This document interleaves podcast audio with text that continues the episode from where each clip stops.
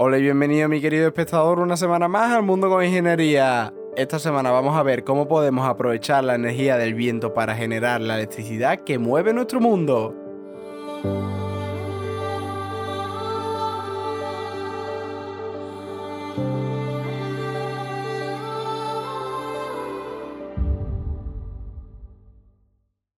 Junto con la energía térmica, con la energía del fuego, la energía eólica es una de las más antiguas que ha permitido al ser humano desarrollar su civilización. Ha servido para mover barcos, para mover molinos, para transformar el trigo en harina. En definitiva, la energía eólica, que es la energía que proviene del viento, ha servido para que el ser humano pueda evolucionar y llegar hasta donde estamos hoy. Hacía muchos episodios que no tratábamos una fuente de energía que nos permitiese a los seres humanos mover nuestra civilización, y como solo habíamos tratado una de las renovables, la energía solar, he pensado, bueno, ¿y por qué no hablar de la energía eólica, que junto al fuego es una de las energías más antiguas que conoce el ser humano? La energía eólica, que estaba en auge durante muchísimo tiempo y que te recuerdo movió los barcos de vela y permitió el movimiento de los molinos que transformaban el trigo en harina, fue abandonada durante un largo periodo de tiempo. ¿Recuerdas que hablamos en uno de los episodios de la revolución industrial y más adelante de la segunda revolución industrial? Pues en la segunda revolución industrial, tras esta, se produjo un abandono completo de la energía eólica, ya que los nuevos motores permitían obtener una mayor cantidad de energía utilizando los nuevos combustibles. Sin embargo, en los años 80, esta energía, la energía eólica, empezó a renacer de sus cenizas y hoy día está en auge. La energía eólica, que es la energía que proviene del viento, que por cierto es el aire en movimiento, tiene un muy bajo impacto ambiental y es una de las energías más rentables que existen. Es una de las renovables más eficientes que existen.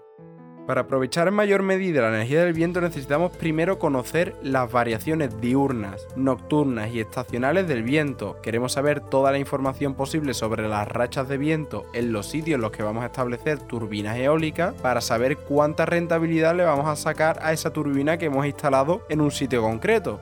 También queremos conocer las variaciones de velocidad dependiendo de la altura. Queremos saber el incremento de velocidad que tiene el viento dependiendo de la altura para situar nuestra turbina en una determinada altura o en otra, para obtener la mayor rentabilidad energética posible. Y por último, y casi que es lo más importante, queremos saber los valores máximos de rachas de viento, la velocidad máxima que alcanza el viento en la región donde estamos instalando las turbinas eólicas. ¿Por qué? Las turbinas eólicas funcionan a una velocidad nominal constante en la que el viento tiene que alcanzar unas velocidades de hasta 90 km por hora. Si en la región en la que estamos instalando la turbina no se alcanzan esas rachas de viento, no nos interesa instalar la turbina ahí porque va a ser menos rentable energéticamente. Además, si las velocidades de rachas de viento en esa zona son muy elevadas, en la mayoría de las estaciones del año no nos interesa tampoco instalar la turbina en esa zona, porque las turbinas de viento tienen una velocidad a partir de la cual debemos detenerla para que no sufran daño estructural. Entonces, si en la mayoría del tiempo, en esa zona en la que estamos instalando la turbina, la velocidad del viento es superior a esa velocidad de parada de la turbina, vamos a tener la turbina parada muchísimo tiempo. Entonces no vamos a poder aprovechar la energía del viento en esa región. La energía eólica, que como ya te he dicho es la energía del viento, se aprovecha mediante máquinas rotativas. Seguro que has ido de viaje o has visto en algunas fotos unas turbinas gigantes, unos molinos enormes con aspas que giran debido al viento y que transforman esa energía rotativa que se produce al girar las aspas en energía eléctrica. Y para aprovechar la energía del viento es necesario construir parques eólicos, los cuales se sitúan en zonas con alta incidencia de viento, como te he dicho anteriormente, y lejos de poblaciones, porque queremos causar el mínimo impacto en las personas que viven en la zona. Entonces los situamos lo más lejos posible de poblaciones para evitar que las personas se vean incomodadas por el ruido que generan los aerogeneradores. Pero ¿y qué es esta palabra que acabas de decir, Antonio? ¿Qué es un aerogenerador? Pues los aerogeneradores son las máquinas que has visto cuando has ido de viaje o que has visto en fotos, que son esos molinos enormes. Los aerogeneradores se encargan de transformar la energía del viento en electricidad mediante la transformación de la velocidad del viento en energía rotativa. Cuando el viento impacta contra las palas de los aerogeneradores, este hace que éstas roten y ese movimiento rotativo es transformado en electricidad dentro del transformador que tiene el propio aerogenerador. Los aerogeneradores están formados por unas aspas que por cierto son enormes, miden decenas de metros, que giran por el empuje del viento, y estas están situadas en el buje. El buje no es más que el encastre donde se unen todas las aspas, es el centro del molino. Los aerogeneradores tienen primero un eje lento, que es el eje del molino, que es el eje de las aspas, que gira unas entre 7 y 12 revoluciones por minuto, y otro eje rápido, el buje está conectado mediante un transformador, una caja reductora a otro eje que se transforma en las velocidades que tiene de rotación el eje lento, que son entre 7 y 12 revoluciones por minuto, y se traducen en hasta 1200 revoluciones por minuto en el eje rápido. Este eje rápido está conectado a un generador eléctrico que ya lo vimos en otro episodio en el que hablamos también de la ley de Faraday, que es la que permite transformar el movimiento rotativo en electricidad.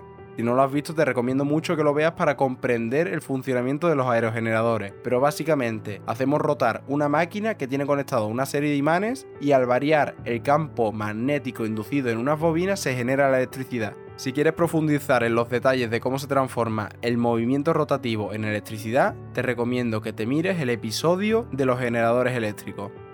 Pero hay algo muy curioso de la energía eólica que me llama mucho la atención, cuando yo estoy hablando con alguien de energía eólica siempre se le viene a la cabeza los molinos enormes que vemos en parques eólicos situados en montañas que son estos pilares gigantes con unas aspas enormes que giran y transforman la energía del viento en energía eléctrica. Pero cuando les hablo de los molinos verticales no tienen ni idea de lo que es. Y a lo mejor es tu caso, no sabes que los molinos eólicos, la energía eólica también se puede generar en aerogeneradores de eje vertical. Entonces existen dos tipos de aerogeneradores. Los aerogeneradores de eje horizontal, que son los que conoces de toda la vida. Son los más predominantes y tienen menos gasto de material de todos los tipos de aerogeneradores que existen.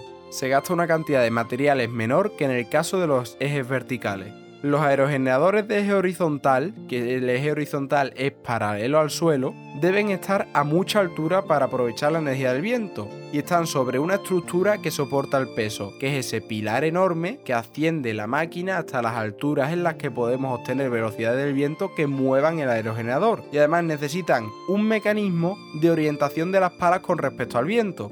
El viento no siempre viene de la misma dirección y necesitamos orientar estos aerogeneradores y las palas que los mueven de cara al viento para aprovechar lo máximo posible la energía del viento. Si los pusiésemos fijos en una orientación, aprovecharíamos la energía del viento solo cuando el viento sopla a favor de las aspas. Pero queremos un sistema que lo oriente, que oriente las aspas dependiendo de por dónde proceda el viento. Por eso tienes instaladas unas veletas que dependiendo de dónde venga el viento, las aspas se orientan en esa orientación para aprovechar lo máximo posible la energía del viento. Y los que a mí me llaman muchísimo la atención, que son menos eficientes que estos, pero son muy bonitos, son los de eje vertical. Eje vertical es que rota el molino como una peonza. Como si lanzases una peonza, el giro que tiene una peonza es el que tienen los aerogeneradores de eje vertical, porque tienen su eje de rotación perpendicular al suelo. ¿Cuáles son las ventajas de estos aerogeneradores? Pueden situarse unos muy cerca de otros al ser una especie de tubo vertical, no chocan las aspas entre sí porque las aspas son muy chiquititas y además no tienen efecto de frenado. Cuando tú sitúas aerogeneradores de eje horizontal muy cerca los unos de los otros, un aerogenerador que esté situado lo más lejos posible y que aproveche la energía que viene limpia del viento, hace que este viento se frene y los aerogeneradores que están situados detrás de él no la puedan aprovechar íntegra porque ya lo ha frenado el aerogenerador que está delante. En el caso de los aerogeneradores de eje vertical, este efecto de frenado no porque las aspas que tiene son muy pequeñas y no frena el viento. Otra alta ventaja que tienen los aerogeneradores de eje vertical es que funcionan con menor velocidad de viento. No necesitan las altas velocidades que necesitan los aerogeneradores de eje horizontal, que te recuerdo son los que conoces, los altos con unas aspas enormes, porque sus aspas son mucho más pequeñas y necesitamos mucha menor velocidad del viento para moverlo. Además, ¿recuerdas que te dije antes que los aerogeneradores de eje horizontal necesitan una veleta y orientar las palas con respecto al viento? Pues bien, los aerogeneradores de eje vertical tienen palas omnidireccionales y no necesitan orientar sus palas con respecto al viento, porque independientemente de donde les venga el viento, van a aprovechar la energía de este. ¿Cuál es el problema de estos aerogeneradores? Que como se sitúan a una muy baja altura, tienen una baja eficiencia, ya que la velocidad del viento a ras del suelo es mucho menor que a las alturas a las que se sitúan los aerogeneradores de eje horizontal. Y además suponen un mayor gasto de materiales, por lo que son menos rentables en el caso de coste de materiales que los aerogeneradores de eje horizontal. Entonces, por eso los aerogeneradores de eje horizontal, que son los que conoce casi todo el mundo, son los que más se usan porque tienen una muy alta eficiencia y porque su gasto de materiales es mucho menor. A pesar de que en estos aerogeneradores debamos idear un sistema para orientar sus palas con respecto al viento y tengan que estar situados a muy elevada altura, dificultando su mantenimiento y su arreglo. Y hasta aquí el episodio de esta semana. Espero que te haya gustado, que hayas aprendido cómo funcionan los aerogeneradores y cómo podemos aprovechar la energía del viento, la energía eólica, para mover nuestras ciudades y generar la electricidad que tanto necesitamos. Suscríbete a este podcast si te ha gustado y quieres enterarte de cada uno de los episodios que suba y sígueme en mis redes sociales que la tienes en cada uno de los episodios en la descripción de los mismos en un enlace y recuerda que los aerogeneradores son máquinas eólicas que nos permiten transformar la energía del viento, que es el aire en movimiento, en electricidad.